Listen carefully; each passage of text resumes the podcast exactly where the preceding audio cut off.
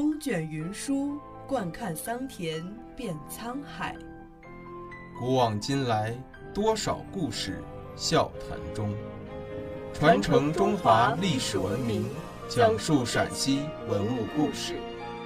听众朋友们，大家好，这里是陕西文物之声，欢迎收听今天的栏目《你不知道的西安城市》。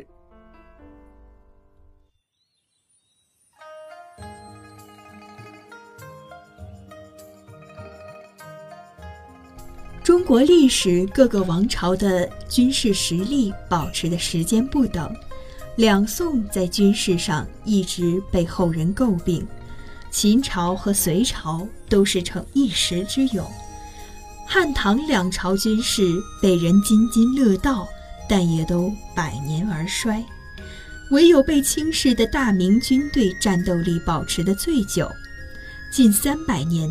明朝的军费从建国到灭亡，一直都是维持在国库收入的百分之八十以上。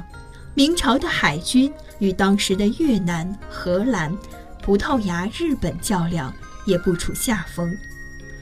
明朝军队善于使用火器，武器在当时世界上也都是非常先进的，所以战力强悍，善于以少胜多。最大的特点是基本不讲和，打得过要打，打不过还是打。朱元璋起义的时候设置大都督府，由他自己亲自领导，包括任免将领、军队调遣、战争指挥。明朝建立以后，朱元璋将原来的大都督府的工作划归到兵部掌管，在全国各地设置卫所。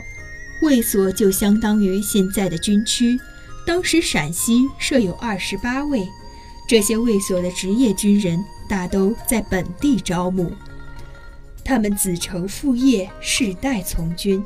为了防止将领拥兵自重，遇到战争的时候，由兵部奉皇帝的旨意调兵遣将，从中央去全国的卫所就任。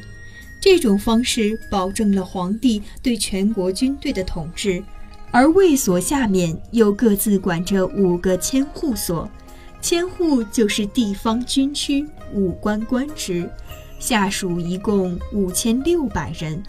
千户所下面又有百户所，百户所下面又有两个总旗。鼎盛时期，全国共有内外卫。五百四十七个所，两千五百六十三个，整个体系划分得十分详细，这也给后来的地名带来了影响。千户就是根据当年千户所而得来的，而西安城北凤城石路旁有一处张千户村，也是由千户所而得名的。二十世纪五十年代，为了支援西北建设。东部省份的一些工人迁到西安，在千户村居住。当时的千户村还较为荒凉，后来这里成了陕西钢厂的家属院，密密麻麻全是各地来的家属。放眼望去，也不辜负千户村这个名字。现在的千户村位于雁塔区东部，东与产河相隔，与灞桥区相望，车来人往，时光。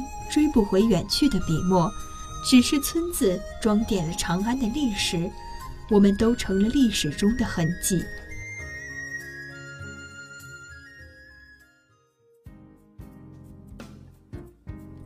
感谢收听今天的陕西文物之声，更多往期节目及相关文物动态，敬请关注陕西文物之声官方微博或登录蜻蜓 FM 收听。听众朋友们。我们下期再见。